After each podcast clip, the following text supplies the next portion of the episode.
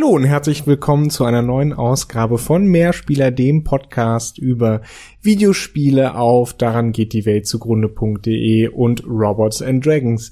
Heute mit mir zusammen hier spricht in dieses Mikro ein etwas verschnupfter Max. Hallo Max. Hallo Johannes. Okay, ich dachte, da käme jetzt irgendwie noch was Witzigeres, aber dann nicht. Wir dachten, wir sprechen heute nicht über äh, Spielzeitverlängerung oder Wiederspielwert, wie wir es eigentlich vorhatten, sondern über äh, sondern wir wollten mit euch ganz kurz über das Thema Videospiele als verbindendes Element reden äh, wie Leute miteinander Kontakt halten können. Da habe ich tatsächlich auch ein, zwei Erfahrungen zu gemacht. Max auch. Was ich ganz witzig finde, Max, ist, wenn man so sieht, wir sind ja beide eigentlich nicht so die Multiplayer-Fans. Und da würde ich auch äh, kurz erstmal, das ist die Tagline dieser Sendung. Ich dachte, da käme noch was Witziges. Bam, so, da hast es. Ähm, bei mir sind es tatsächlich auch Singleplayer-Spiele, also Einzelspiele, Spiele, die genau diesen Effekt haben also ich sagte, das fährt jetzt mal von hinten auf. Das äh, Logische wäre ja, oh, äh, Multiplayer-Spiele, Online-Spiele, dass man auch mit Leuten weiterhin zockt. Ich meine, wir haben diesen Podcast auch aus dem Grund damals am Leben gehalten, dass wir viele Kilometer voneinander entfernt gelebt haben und wir uns gedacht haben, ey, so ein wöchentliches Date, um den Podcast zu machen. Hätten wir den Podcast nicht gemacht, hätten wir wahrscheinlich Rocket League oder sonst was miteinander gespielt.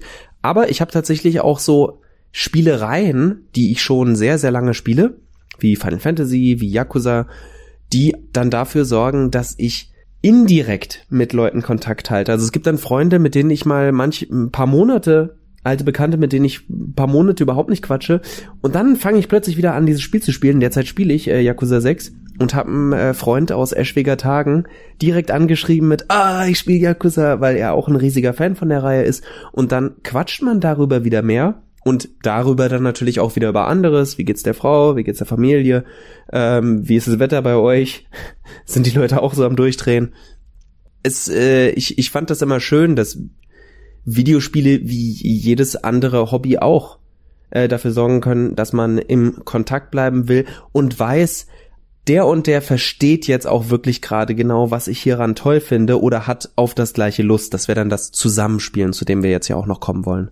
Ja, das kann ich bestätigen. Ich kenne sowas auch, äh, sowas ähnliches auch, äh, wenn man sich mit Leuten unterhält und dann irgendwie einen Witz macht oder sowas und der andere versteht dann oder die andere Person versteht dann, worum es geht, äh, wenn es so ein nerdiger Videospielwitz ist.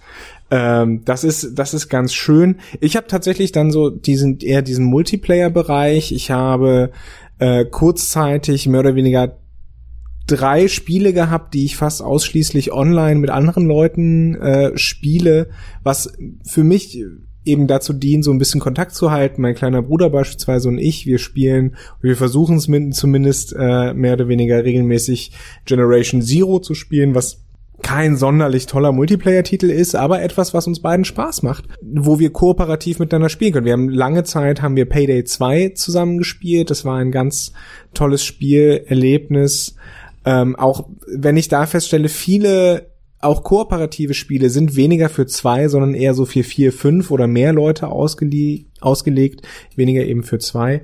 Ähm, aber das sind auf jeden Fall tolle Möglichkeiten, miteinander Kontakt zu halten. Und was du sagst, eben auch, äh, das äh, sind ja zwei verschiedene Aspekte. Ne? Also Multiplayer ähm, als als direkte Kommunikation ne? und was du sagst, Max, diese gemeinsam geteilten Erfahrungen. Und meiner Erfahrung nach ähm, sind diese, diese, diese Sachen, die man zusammen teilen kann, das sind tatsächlich die verbindenden Elemente in menschlichen Beziehungen, wo wenn diese Momente, in denen man sagen kann, da haben wir das Gemeinsame erlebt oder weißt du noch damals? Ja, also das in Videospielform zu haben, ist äh, eine tolle Sache und natürlich auch ein Kind unserer Zeit. Es gibt ja, und da nehmen wir dann das Aktuelle mit rein, einen Grund, warum sich die Leute so gerade einschießen auf Oh Gott, die Demo von Final Fantasy VII Remake ist tatsächlich toll. Also genau dieser Effekt, das ist ein Spiel, das so alt ist, dass so viele Leute gespielt haben, dass die Wahrscheinlichkeit sehr groß ist, dass man als Videospieler darüber mit anderen sprechen kann. Und diesen, diesen Effekt habe ich auch in dieser Intensität leider, äh, oder was heißt leider, also auch auf positive Weise für Videospiele natürlich, leider eher für andere Sachen, den habe ich kaum irgendwo so intensiv erlebt wie bei Videospielen. Also wenn ich mich mit Leuten über Videospiele äh, unterhalte, dann vielleicht liegt es an der Interaktivität, dass die Leute sich so da reinversetzen können und so davon erzählen. Also es ist leider, treffe ich, vielleicht kenne ich auch nur die falschen Leute, treffe ich viel weniger Leute, die so intensiv über, über Filme, geschweige denn Bücher sprechen können, wo ich auch mich total freue, wenn ich jemanden treffe und mit dem eine, eine auch mal hitzige Debatte führen kann mit das ist gut, das ist nicht so gut. Aber bei Videospielen passiert das tatsächlich sehr schnell. Da hat man sehr schnell diese Leidenschaft. Klar, die kann manchmal übertrieben wirken, aber es ist unglaublich schön, dass das da ist und dass man das immer wieder feststellt. Und das führt mich ja dann auch immer wieder zu den Spielen zurück, sei es um sie selber nochmal zu spielen und mit den Leuten drüber zu quatschen oder zu sagen, wie zum Beispiel mit Johannes, oh, lass uns mal wieder eine äh, Runde Rocket League spielen. Oder auch, auch wenn ich da auch seit geraumer Zeit raus bin, dann so Sachen wie, ah, man könnte mal wieder mit dem und dem eine Runde FIFA zocken. Aber selbst da, also auch wenn ich das online dann mit äh, Freunden zocke, tue ich das tatsächlich weniger des Spiels wegen, als des Kontaktes wegen. Und da ist das Spiel nur, also im doppelten Sinne Medium und eben Medium als der, das, die Verbindung zwischen der anderen Person und mir und der Anstoß, sich mit der anderen Person auch mal wieder auseinanderzusetzen. Im Spiel, aber auch darüber hinaus. Und ich glaube, wenn wir, wenn wir mal kurz einen Schritt weg machen von, von Videospielen, hin zu realen Spielen, zu physischen Spielen. Das ist ein Grund, warum Brettspiele momentan wieder so eine Renaissance erleben und warum Tischrollenspiele oder Pen-and-Paper-Rollenspiele so eine Faszination auf Menschen ausüben äh, und auch jetzt eine, eine, sag ich mal, eine goldenes, ein goldenes Zeitalter erleben, ähm, weil es sehr viele verschiedene Sachen gibt. Es gibt sehr viele verschiedene Systeme, die alle so einen entsprechenden äh, oder einen eigenen, eigenen Ansatz haben. Es ist sehr, sehr spannend, was da rauskommt. Eben diese Spiele und vor allen Dingen Brettspiele, vor allen Dingen Tischrollenspiele, produzieren am laufenden Band diese gemeinsamen Erlebnisse, gemeinsamen Erfahrungen, die man teilen kann. Und ich kann mir vorstellen, dass in einer Zeit, in der die Menschen tatsächlich ein bisschen eher auseinanderwachsen, auch durch, gerade durch vielleicht die vielen Kommunikationsmöglichkeiten, dass zwar mehr in denen, durch die man zwar mehr miteinander kommunizieren, aber weniger nah sein kann, dass, dass das den Leuten wieder, wieder was gibt, ähm, was, was sie brauchen, wonach sie sehen, dieses, dieses Gemeinschaftsgefühl was ich jetzt sage mit den Einzelspielerspielen, das ist natürlich auch was Spezielleres. Also das ist was, was mir persönlich auch im Herzen liegt, weil ich denke, dass dieses Potenzial auch bei Sachen ist, die man alleine erleben kann. Die werden, das wird potenziert dadurch, das wird so viel schöner, wenn ich mit Leuten darüber sprechen kann, die es auch kennen. Aber genau das, was du sagst, ich meine, ich spiele ja in meiner Freizeit Fußball und das macht dann ja auch den Mannschaftssport aus. Ich kann das nicht alleine spielen. Ich muss das mit anderen spielen. Und so sehr es einen äh, nervt, wenn man dann wieder verloren hat und sich denkt, oh, der andere hätte mal besser sein können oder ich hätte besser sein müssen.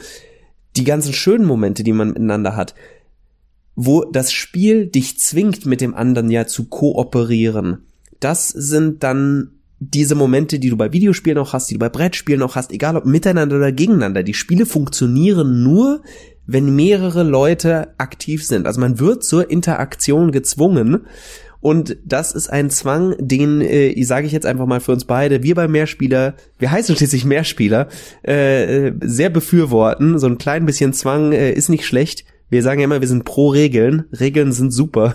Ohne Regeln kein Balancing. Und dann wäre das hier Lab und was wir über Lab denken. Das sagen wir euch in einer anderen Episode.